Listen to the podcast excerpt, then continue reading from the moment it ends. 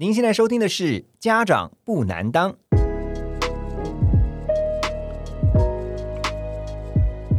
家长不难当是由线上学习平台 Snap Ask 时刻问专为青少年家长们所制作的节目。在这里，我们将会针对亲子教养的相关主题进行广泛的讨论。欢迎您和我们一起更了解您的孩子。在教育的路上，Snap Ask 在身旁，家长不难当。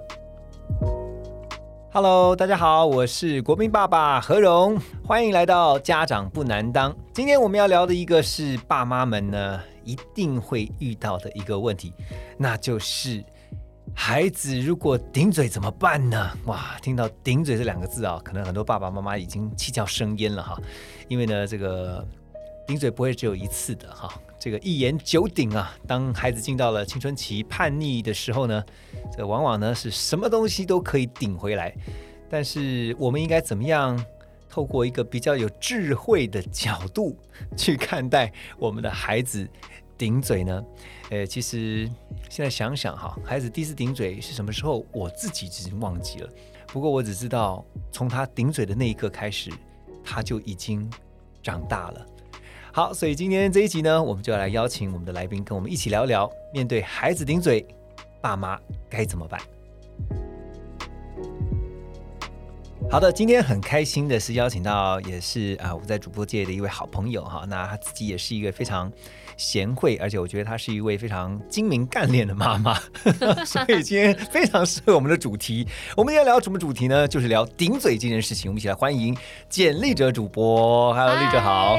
哥好耶！观众朋友大家好。哎，我要先谢谢你啊，这么勇敢的接受我的邀请，因为要聊孩子顶嘴这件事情。真的，我在想说，我讲完之后会被我 被我女儿就是冷战个三个月这样子。因为我刚才来聊说，你 女儿现在正好正好这个时间真的是会顶嘴的，十二岁。对，因为她现在正值叛逆。那你还记得她第一次顶嘴是几岁？其实就是几个月前呢，我吓坏了。就是前阵子不是疫情嘛，嗯，就是在去年的时候疫情嘛，然后那嗯，我们大家不是都居家隔离？第一次一开始居家隔离，可能就是每天大眼瞪小眼吧，可能管小孩子的时间就多了，因为你看得到他的一举一动。以前可能有一半以上的时间他都在学校，所以你也看不到一些小缺点。嗯，但是现在。几乎二十四小时都在你的眼皮底下，因为我们大家都 work from home 嘛，对，那你就会看到很多小毛病，哎，你就东念念西念念啊，一下说，哎，你怎么上课？因为那时候都是透过视讯上课，是，所以就说上课不专心，你在旁边干嘛？木哦，小孩子就开始觉得。妈妈越来越烦了。哎，以前他还蛮酷的哦。以前妈妈的工作很酷，我一天到晚跟明星互动。哎，我在学校也有点威风哦。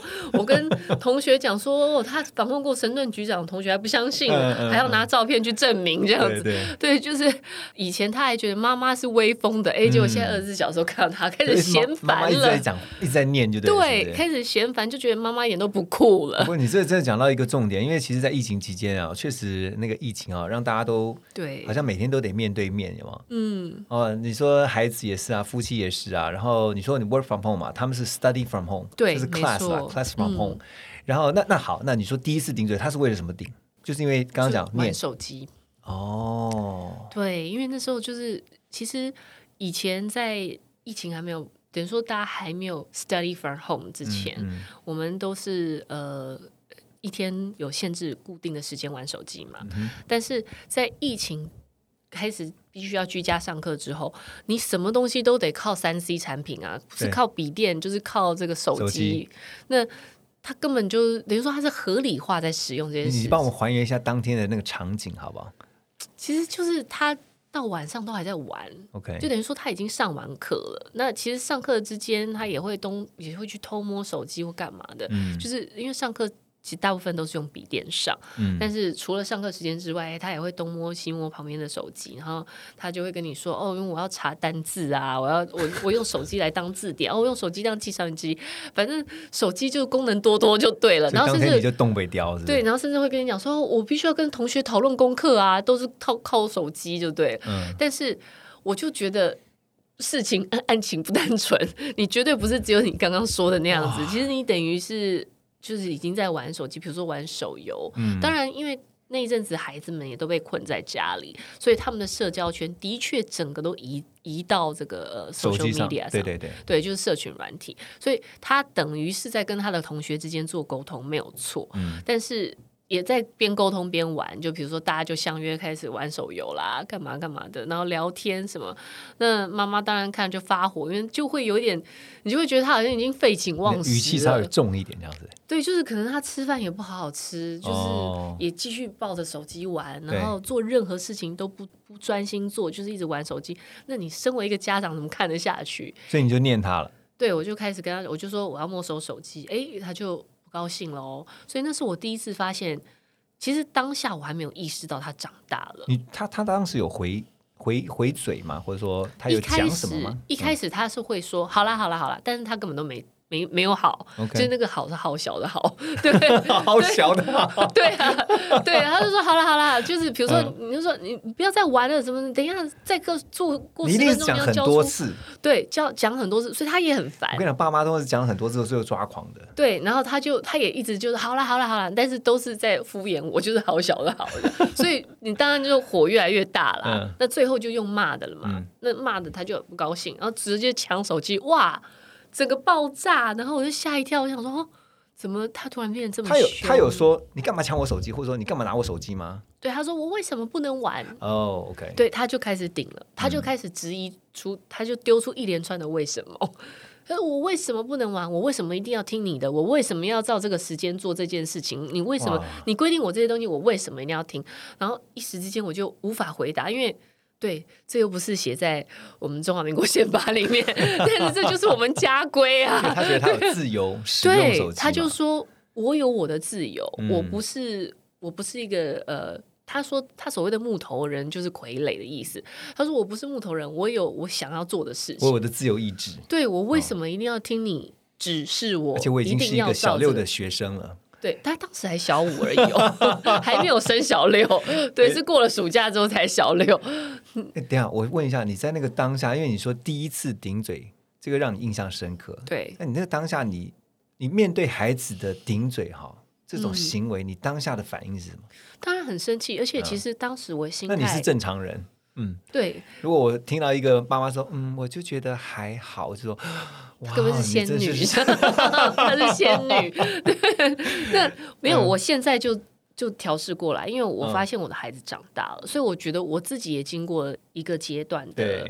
呃，自我演化，就等于说，身为妈妈的角色，我的我也在成长。嗯，我从一个小孩子的妈妈成长到一个少年的妈妈。嗯，那这当中其实是需要时间去适应，甚至有阵痛期。我觉得以一个父母而言也是一样，我也是经过好一番的纠结，才接受我的孩子长大。我现在必须要把他当成一个成人来。对待，可是我我插一句话，就是嗯我们回到刚刚你说第一次孩子顶嘴那时候，你说你当然很生气，嗯，可是后来呢，就是说那个当时当下那个冲突后来是怎么解决？就是说大吵啊，不欢而散这种方式还是这样？没有，两个人都大吵杠起来，然后我就心里想说，就因为当下我就说我当时的心态，我还是小小孩的妈妈。可是后来怎么收场呢？收尾的什么的？就你们就就两边就阿公阿妈来拉。真假哇！你们家打起来了，你知道吗？阿公阿妈一个拉一个，他说：“好了，不要再吵了。”邻居他在小五哎，那时候对，就是说邻邻居没有办法睡觉，因为那时候就为什么要抢他手机？就是因为他该睡觉了。OK，你该睡觉的时间怎么还在玩手机？那我问一下，那隔天呢？因为大家这个当下就冷战啊，那一冷战就冷战三个月哦。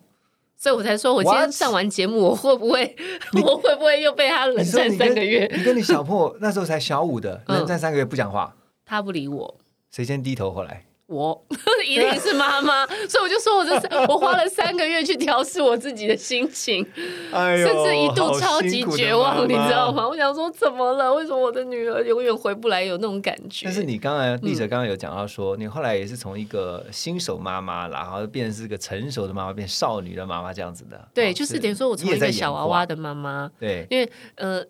其实说实在，我们教养小孩，在孩子比较小的时候，你会发现，哎，他好像蛮好教的。虽然小孩子很皮，可是只要大人一凶，哎，他们就立刻听话，要听指令了。对，就就范这样子，就等于说你呃，通常说一就一，对不对？对，说二就二。因为像我女儿向左就向左，对对对，她小时候是非常听话的哦。我小时候根本不太需要骂他的，根本连口气严厉都不用。你叫他是个乖小孩，对，所以你才会突然惊觉怎么会差这么多？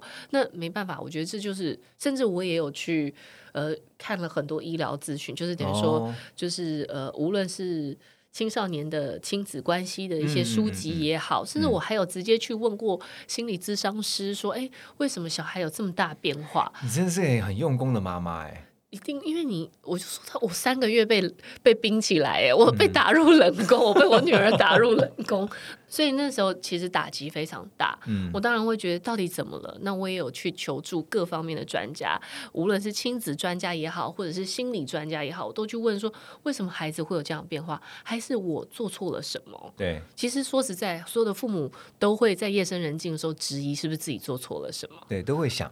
对，所以我我就会去问一些专家说，那我做这些事情，我比如说我跟他沟通应对进退，甚至我去抢手机这个动作是不是错了？哎，那他们有给你什么建议吗？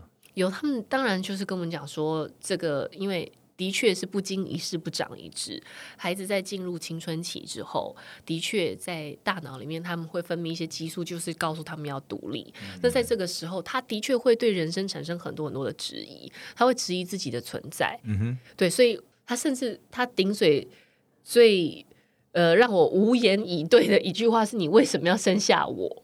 他说：“你为什么没有经过我的同意生下我？” 我就心想说：“我要如何经过你的同意来生下你？”你现在已经进到哲哲学的领域了。对，所以所以其实这个我就没有办法回答，我就整个愣住，我就想说：“天哪，为什么小孩突然变得那么多？”我我实在很难想象，因为丽哲你应该算口才很好的，就是说，对，就是面对孩子这种这种一来一往之后，我女儿也遗传我的好口才啊。所以所以其实对，所以我们两边真的是要用。阿公阿妈来拉开，不要再吵了。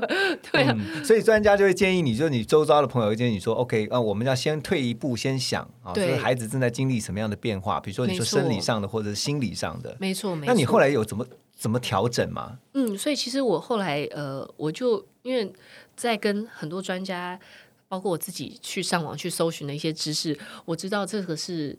等于说是青春期一定会有的变化，当然每个孩子反映出来的程度不一样。那也许我女儿可能就是属于比较会思考的人，所以她就会有提出很多，因为她过去真的是超级乖乖牌，就是我说什么就听，然后非常非常贴心。所以呃，我觉得也许她一直有在思考说，哎，我为什么一定要？遵从大人的这些规范，没错，没错。对，然后那再加上他尝到甜头，所谓尝到甜头，比如说他尝到手机好玩的地方，而且他的朋友的确好像看似的确都在网络上面。那我是不知道其他同学们他们的呃，就是其他的家长如何去规范自己的孩子使用手机。可是显然他们是在上面可以自由的去聊天或玩游戏。嗯，所以嗯，我女儿当然会产生不一样的偏差心态，他可能会觉得为什么他可以，我不行。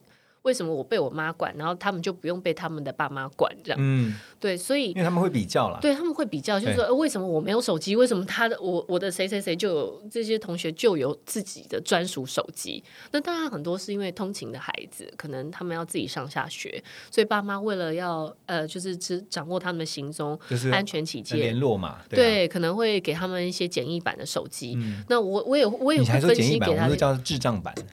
一个是智慧型手机，一个是智障型手机啊！啊，对对对对，没错，对，所以其实我也会跟我小孩讲说，我有跟我女儿讲说，对，因为他们要自己上下学啊，那你学校那么近，方便联络嘛？对，每天早上都是我们送你上学，那你不需要，你干嘛要这样手机？对，所以，可是他们很难接受，他们没有办法接受，他们想说别人有，为什么我不能有？对，而且他们一定会想。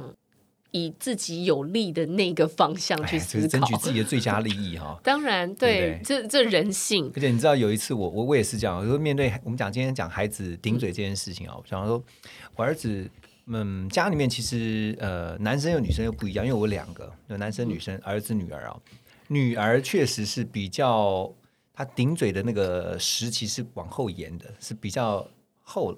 但是反而女儿比较后面，男生比较容易，就是比如说像你像小五啊，男生其实，在小三、小四的时候，其实他他的那个想法就会开始比较多一点冲撞。我以为男生比较晚熟哎，没有，他有时候就是他他有时候其实就是发脾气而已哦。但是我觉得那种闹脾气，可是呢，其实那处理起来，其实男生女生的处理方式又不一样。可是我觉得有一个共通点，就是他们会比较。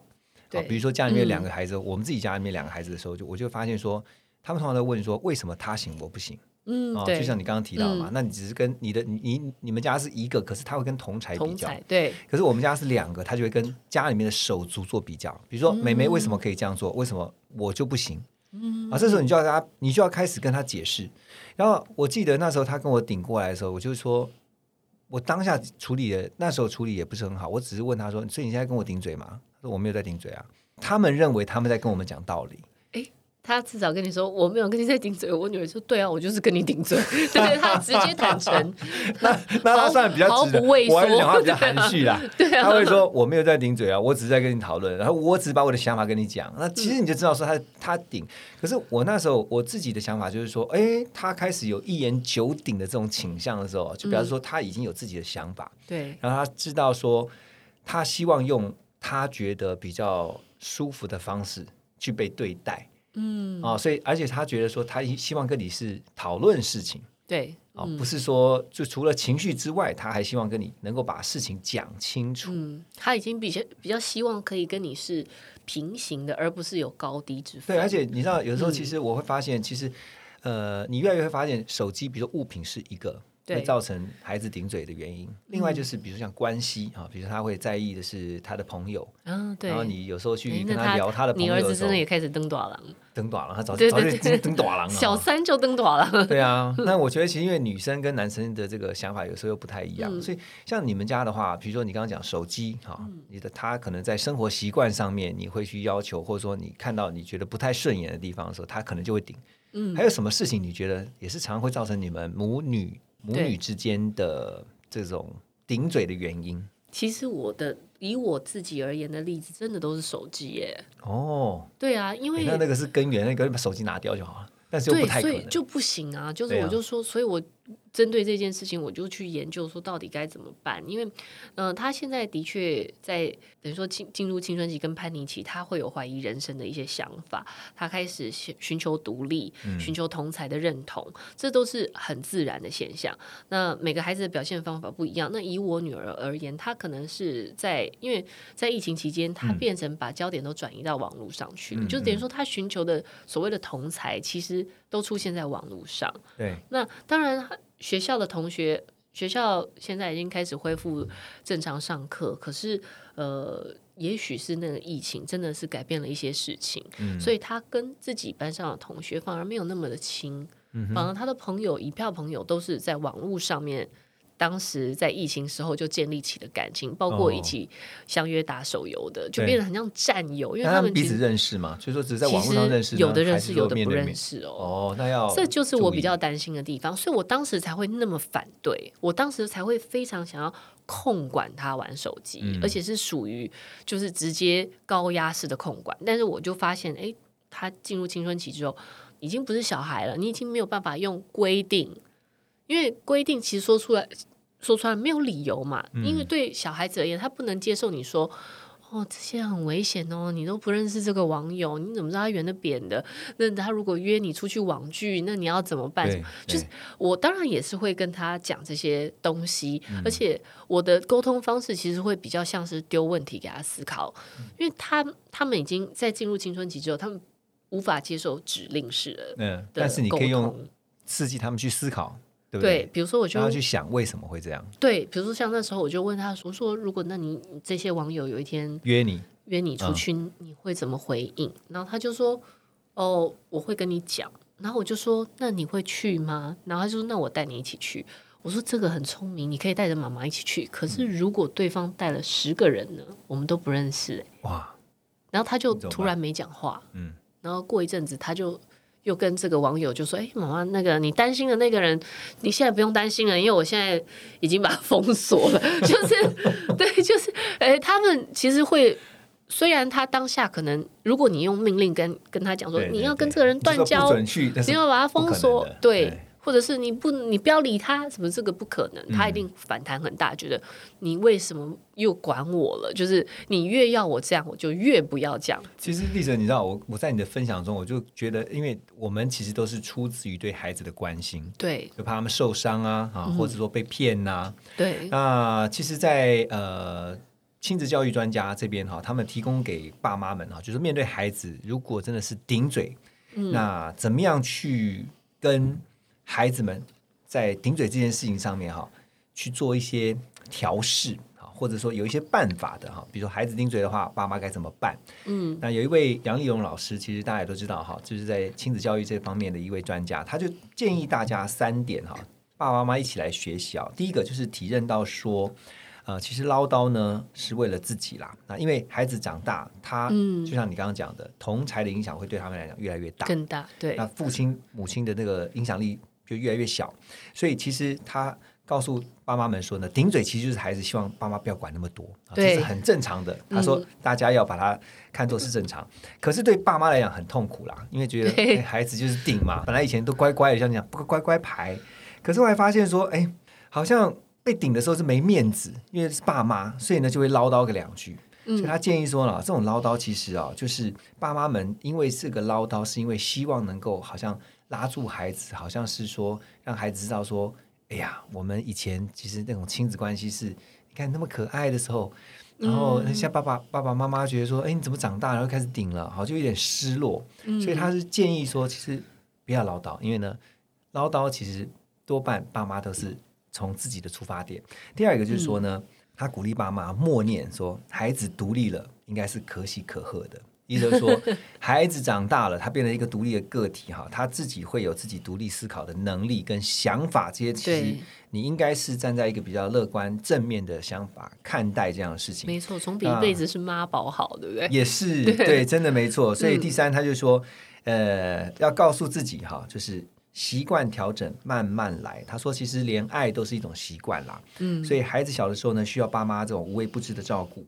然后好不容易呢习惯成自然，孩子长大了，所以父母亲也必须要跟着调整习惯。其实就像你刚刚讲的，它是有一个好像演化的过程。对，没错，就是你必须要跟着孩子一起成长。嗯，我觉得我们的调这心态也在调试。其实你刚刚讲的那三个阶段，就是我那三个月被打入冷宫所经历。对，我就开始调试自己，而且我觉得观众朋友很幸运，就是听到这一集节目，直接由何荣哥整理告诉大家。我当时是自己摸索，哎。我是自己去调自己的心情，然后就像你讲的，那些都是我自我说服的，就是摸索一边掉泪哦，真的是一边掉泪啊，变了，对不对？对，因为你会觉得天哪，我早知道，我就好好珍惜他小时候那么。就是随便我蹂躏的时光，对啊，可是我发现真的是回不去，回不去了。他就是长大了，他而且是一夕之间就长大了。嗯，也许他这些成熟的想法是慢慢在他的脑袋里面酝酿的。嗯，可是当他表现出来的时候，那就回不去了，因为他发现，哎，这招我行得通哦，我原来可以顶撞我爸妈耶，我是可以的哟，而且他会无招架之力哦，所以他。发现了这件事情，其实他以前从来不敢做的事情，他现在做得到。可是你有没有跟孩子分享过顶嘴这件事情啊？就是说你要顶嘴不是不行，嗯，呃，你有你自己的想法，我们可以讨论。可是呢，比如说好要有一定的界限啊，或者说有一定原则。对，其实我这个顶嘴。就像是吵架也是一样嘛，哈，发生冲突啊，你顶撞父母或什么的，你起码要有一定的攒扎嘛，就是要有一点节制嘛。你有没有跟他讨论过顶嘴这件事？嗯，因为其实通常，呃，他在顶嘴的当下，其实已经有很激烈的情绪，所以那个是很难让他突然之间 calm down，突然之间冷静下来的。所以我会跟他讲说，其实妈妈是一个很开明的妈妈，嗯，你有什么事情都可以跟我讨论，你都可以跟我沟通。我开放沟通，那我不会用顶嘴这两个字，就是等于说我们各式各样的沟通我都接受。对，但是我们可以好好讲话。嗯嗯，因为其实说实在的，顶嘴，如果你今天是心平气和的，那就叫沟通啊。没错。但是他如果是很呛的，你就听起来像顶嘴啊，就听起来像在吵架，意见不合嘛。对对啊，因为他就是对，没错，他就是一种意见不合，所以你讲话的时候很凶。那哎，你怎么为什么不我为什么不能玩手机？那听起来像顶嘴。可是如果他今天说，嗯，妈妈，我为什么不能玩手机？哎，这个那这就是沟通啊，就不一样了。所以我就说。我很开放，你来跟我沟通，我欢迎你提出任何质疑。如果你觉得哎这些家里的家规对你而言是不合理的，嗯，或是甚至你想要改变，甚至你觉得你现在已经可以有自主能力，你可以自己规划你的时间，我为什么不能拥有手机？我都很开放，你好好跟我讲说，妈妈，我想要有自己的手机。你这个让我想到一个很有趣的，有一次啊，我们家也是啊，为了一个事情，然后孩子顶嘴。然后妈妈就开始跳出来要讲讲道理，嗯，讲讲讲讲，就真的是妈妈也是用一个很有智慧的方法。讲讲讲，然后孩子就顶回来，然后妈妈就说，好，讲完妈妈讲完自己的论点，说好，对方辩友请回答。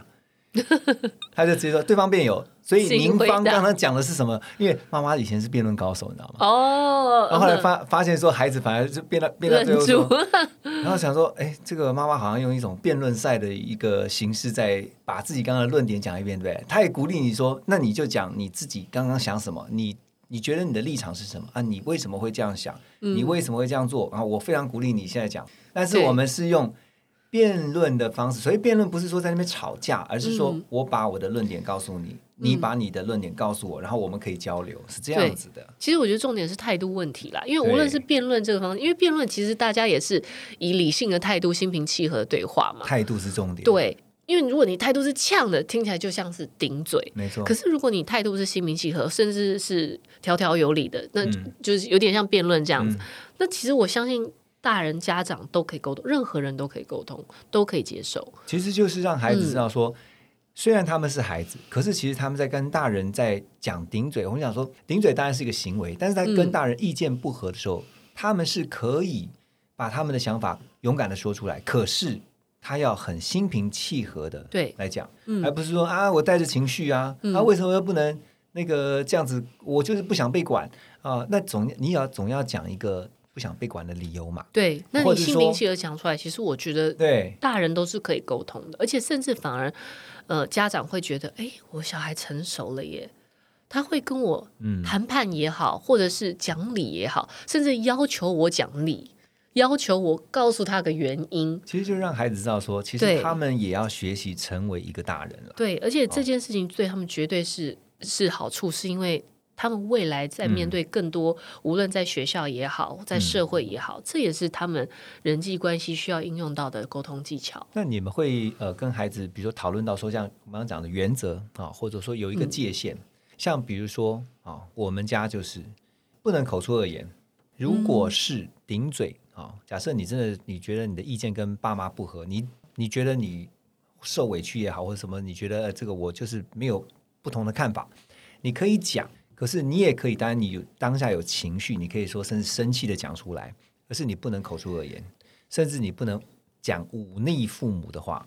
我们家有这样的原则，若一讲出来就是犯规，这个就是最高，就是红线，就是你不能够踩到这条红线，因为这已经代表你你对你的父母不礼貌了。嗯，我们家是有这样的规定了。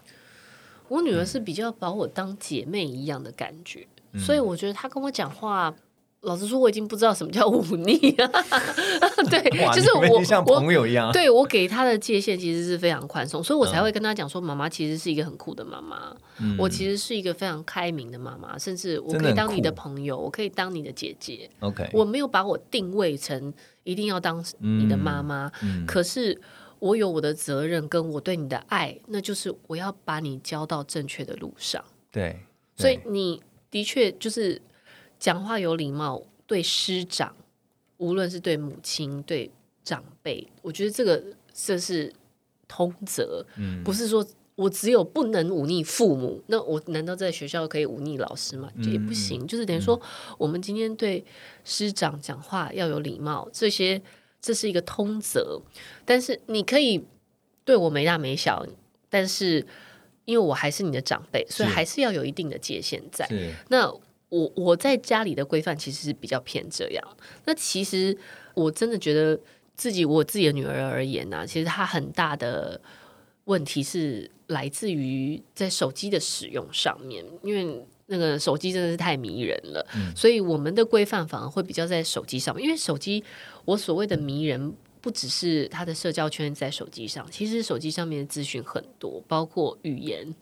所以他可能会觉得，哎，手机上面的人会骂脏话，好像很帅。嗯，对对，他可能会有一些被影响到，对，被影响到，甚至有一些不一样、比较偏差的一些想法。我不知道他看什么内容了。对，所谓偏差，不见得是因为我觉得。在孩子的心里面，他也没有是非对错，而且其实就以我们大人而言，有时候我们也会在一些气头上面讲一些语助词当气话。在这个情况下，我都是可以接受的。我真的是一个极度开明的妈妈，我会觉得，就像我自己生气的时候，我可能也会，因为我们自己也不是完美的嘛。对对啊，我们自己也常常跟孩子这样讲。对，可是他不能变成你的口头禅，他不能变成你的日常生活用语，所以我。我觉得这些呃礼貌的界限，嗯，他如果自己拿捏的准的话，我都是给予非常大的空间。给他们的空间其实是蛮大的，对啊。但是还是有像你刚刚讲，就是有一些原则，就是我刚刚提到说，有一些节制的，就是应该有一些界限，有一些原则，还是必须要把守住。对。那其实专家也有提醒哈，就有一些亲子专家有特别提醒说，面对孩子顶嘴这件事情，要怎么样去跟他们讨论？他们提出了。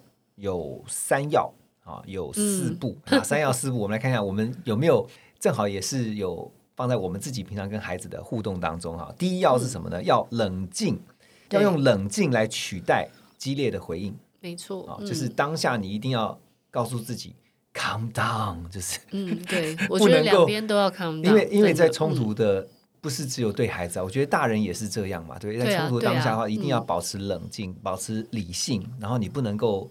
呃，突然歇斯底里、情绪化，这是第一个。第二个是要有公正、善用公正的第三人。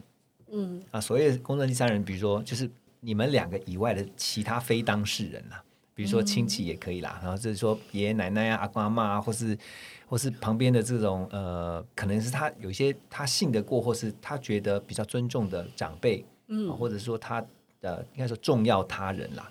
嗯，那因为他们可以比较客观的去看待，比如说你们现在面对的这个冲突是什么，嗯，啊，这是他们的建议。第三要就是呢，要理解孩子顶嘴的那个背后的深层原因，嗯，啊，就是说他会有这样情绪，可能你看到我们看到的可能都是那个表面，比如说考不好啦，呃，或者说呃，就是刚刚讲说手机，他就是被机在使用。但是他可能后面有一个，是不是他当下在那一天，或者说可能这一段时间，他有一些情绪上的搅动啊，或者说有人或者事情让他可能没有跟你讲到，说他可能担心一些事情啊，嗯啊，或者说正在烦恼一些什么问题的，所以要去啊，可能要更深层的去了解说这个顶嘴背后的一些原因，原因哦，这是三要对，然后四步呢，就是第一个不要说狠话。第二个，不要人身攻击，就是对事不对人。第三个呢，就是不要翻旧账。最后一个是不要争输赢啦。嗯，对，我觉得真的很重要哎。嗯，对啊，我我就所以，我直接先投降认输。他三个月不理我，我就是觉得，因为这个就是一个真输赢，你知道吗？就是他会觉得，哎，我我可以不理妈妈，我就是他要管我，我可以不要他管。对，所以。最后我就认输了，就是等于说，因为我一开始也是觉得，哎，妈妈要有妈妈的那个威严呐，我要有我的那个，就是我要显示出我的地位，我的，对我我怎么能够直接先低头去找他跟他讲话，或者是跟他道歉或什么的嘛？但是后来我就在想，我们家里是讲爱的地方，我为什么要去讲说你赢还是我输？那我的确。在那段期间检讨了自己，我觉得哎，我没有发现我女儿长大了，嗯，所以我还把他当成一个小孩子，就是还小小的时候，对，因为小孩子，我觉得小孩子其实你的管理方式很简单嘛，就是你就教他怎么做，他就会听；二教不听就骂，骂不听甚至打屁股，哎，他就乖了。是，所以这个小孩子的管理方式其实还蛮简单的。很少你说年纪比较小的小孩子会顶嘴或什么，其实都几乎没有。就是你骂他，就只是哭嘛，然后就照做这样子。对，但在那个呃，就等于说疫情期间，我发现我女儿长长大了，然后那我已经没有办法用过去的态度再来对他，所以我自己心态去调整。我做了很大部分的妥协。我我所谓妥协的部分，就是你在讲的唠叨，嗯，就是我就不要再当一个很唠叨、管东管西、细枝微末节的东西，我就不管。那我就这个这个要改变，你很困难，很困难。对，你就是要话到了嘴边，你要赶快收住。没错，我真的一天到晚都在吞话。比如说，而且其实你 你会捞到东西，其实都是为他好哦。嗯。可是你发现你讲出来的时候他是反感的，那我就不讲第二次。那你是讲要讲自然捏自己一下，是不是？没有，我就我就只能在门口，然后看着他。比如说。呃，你看到他躺在床上玩手机，你知道这对视力是不好的，那你可能就会跟他讲说：“ 你不要躺着玩手机，这样眼睛会坏掉。”嗯，说你很烦呢。哦，好，就你就只好深吸一口气是不错的。好吧，我只能只能心里想说，眼睛也是他的，可是他如果眼睛怎么样，也是我在烦恼，对，然后就默默的飘走，这样。对，所以就很多东西真的是。必须是家长来妥协跟调整的，因为我们只能期待说，哎，他在过了这一段呃，算是内分泌比较混乱的一个青春期之后，他会开始去思考。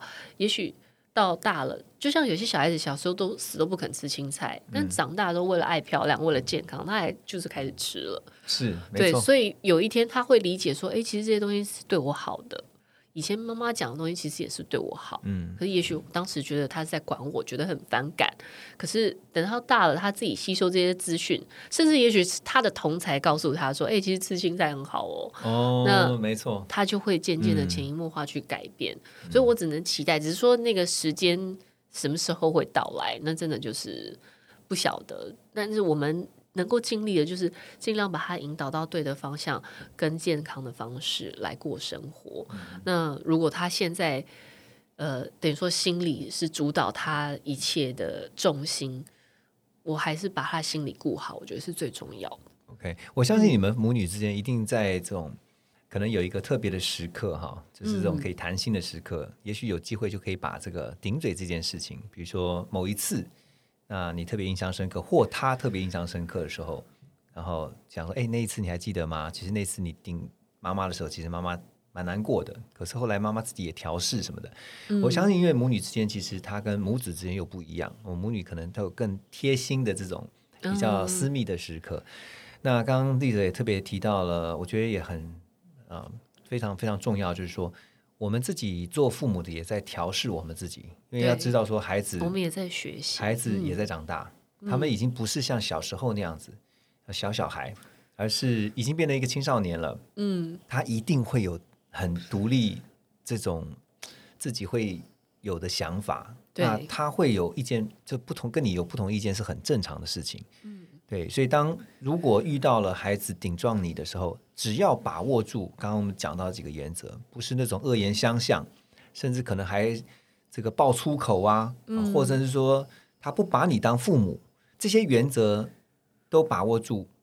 其他的，他如果真的是只是情绪的发泄、表达，甚至觉得说他跟你就是有不一样的看见，嗯，我觉得我们自己就会知道说啊，孩子长大了，所以他们。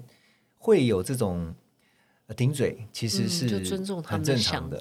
对，但是无论如何呢，刚才也讲到一个重点，就是当我们跟孩子之间有足够的爱的时候，那个冲突即便是一时的，可是因为爱够，所以那个冲突呢，可能过了就又恢复原来。